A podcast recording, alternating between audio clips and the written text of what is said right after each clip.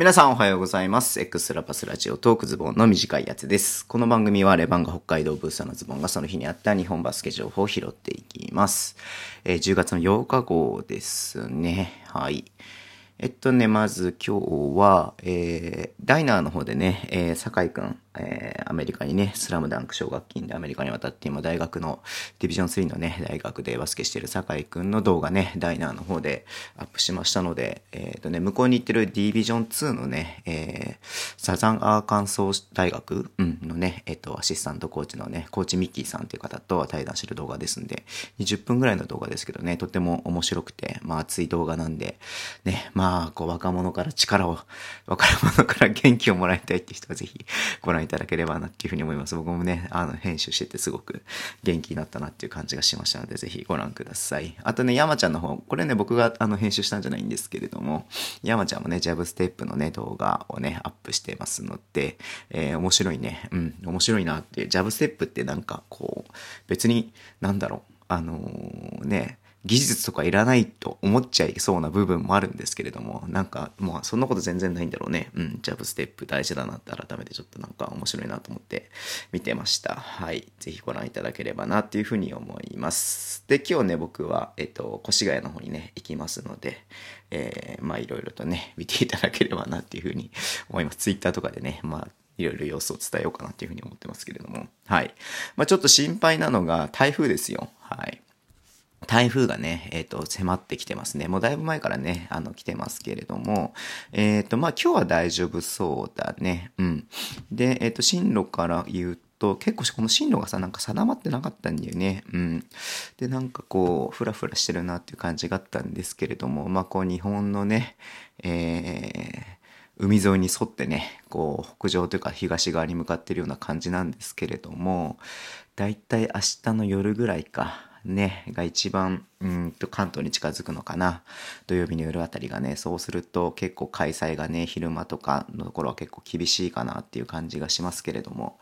ね交通機関が止まっちゃったりとかするとね、お客さんも来れなかったらあれだしね、うん、ただその、またね、大体で振り替え試合とかやると大変だなっていうのもあると思うし、まあ、来ないで何事もなくね、やれれば一番いいんですけれども、うん、それなりに強そうな台風ですんで、まあ皆さんもね、ちょっと、えー注意してと言いますか、気をつけて、えー見に行く方は見に行ってみてください。はい。俺あんま話したことなかったけど、あれ話したことあったっけな？僕あれなんでね、大学の専攻ってさ、あの、気象、気象、気象学なんだよね。気象気候学って名前だったけれども、天気の勉強してたんですけども、全然もう覚えてないね。何も覚えてないね。ちゃんと真面目にやってなかったのもあるし。うん。いやー、まあ、天気図とかね、あの、見ると、あの、未だになんかちょっとワクワクとする部分はありますけれども、うん。はい。全然関係ない話しちゃった。じゃあちょっとバスケのことも話していこうと思いますけれども、そうそうそう、だからね、そう、10日とね、あの、10日と11日、うん、ちょっと開催がまだね、わかりませんよっていう、うん、ちょっとその、また後ほどね、あの、開催の可否を判断いたしますっていうふうに書いているところが多かったので、うん、あの、ちょっとね、チェックしていこうかなっていうふうに思っています。えっ、と、ニュースだよ。ニュースとしては、田島朝日選手がね、誕生日だそうです。10月の8日ね。うん。えっ、と、88年だっけ ?88 年の10月8日で、誕生日に8が多いからね、多分背番号8番つけてるんだと思いましたけど、確か。うん。32歳ですってもう、なんかちょっと前に30歳になっちゃったよみたいなことをさ、言ってたような気がするけども、あれから2年経つんだな。はい。早いね。うちの娘がね、やっぱり、朝日くん大好きなんでね。うん。めでたいっすわ。うん。っていう話を昨日、娘としなかったな。うん。ちょっと後でしとこう。はい。で、えーっとね、まあ、今日あんまニュースないですよね。だからね、えーっと、あとは、外国籍がね、あの、徐々にこう入ってこれて、入ってきた上で、さらに合流できてるっていう感じで、まあ、アルバルクなんかね、ケビン・ジョーンズが2週間のね、待機期間を終えて、選手登録完了しましたっていうことで、広島戦からね、もう出場するってことで、うん。で、デション・トーマスはね、うんと、10月の2日に来日し、うん。っていう感じなんで、えっと、まだ2週間ね、経ってないんで、まあ、早くて3節か、うん。っていう感じかな。うん。まあ仕方ないね。だからカイル・バローンは多分そこまでの契約になるんじゃないのかなっていうふうに思いますけれども。うん。だまあそのような感じで、ウィル・クリーク・モアがね、えっ、と、今週末、滋賀のね、ウィル・クリーク・モア、今週末の横浜がラストゲームになるってことで、まあ3節からね、新しい外国籍が入ってくるから、つか多分ね、3人とも一気に入ってくるのかな、そうすると、うん、解除になるってことなみたいですよね。うん。はい。で、あと横浜のカエル・ミリングヘッドコーチも、まあ、入国した上で、やっとチームにね、合流できたっていうことなんで、まあ、それのインタビューみたいなのをね、今日出てましたけれども、ビーコルの方で。うん。まあ、よかったよね。ビーコルもね、やっぱりちょっと、うんと、まあ、勝ったとはいえども、やっぱりね、これが、あの、まあ、アウダとかもね、これから入ってくるし、うん。なんかそういうね、えー、まあ、いろいろと大変な状況でありまして、まあ、これに不平不満をね、言う人もいますけれども、でもまあ、どっかのタイミングでね、まあ、怪我したりとかな、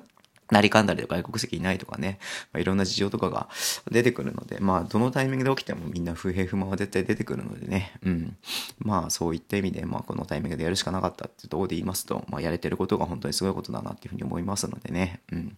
はい。で、ビーコル関係で言うと、なんかこれ今までやってたのかな僕知らなかったんだけれども、まあアウェイだからなのかもしれないですが、ビーコルライブっていうことで、まあ土曜日の日に試合開始のね、1時間前、えー、試合開始が5時5分なんだけれども、4時から、え5時までの間に、まあ、生放送、うん、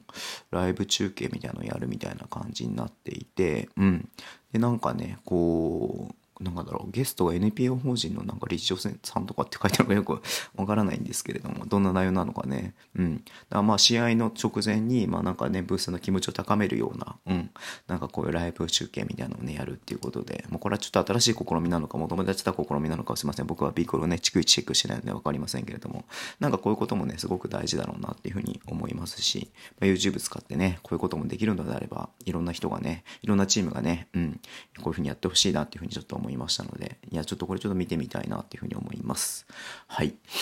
ではね、今日こんな感じにしたいと思います。今日ね、僕夜、えー、越谷の試合行きますので、うん、ちょっとね、あのー、またレポートとかね、楽しみにしていただければなっていうふうに思います。はい。えー、Twitter とも情報発信してます。ぜひフォローお願いします。YouTube と Podcast もね、毎週配信しています。えー、ラジオとこのアプリ聞いてる方はハートボタンを押してください。では、今日もお付き合いいただきありがとうございます。それでは、いってらっしゃい。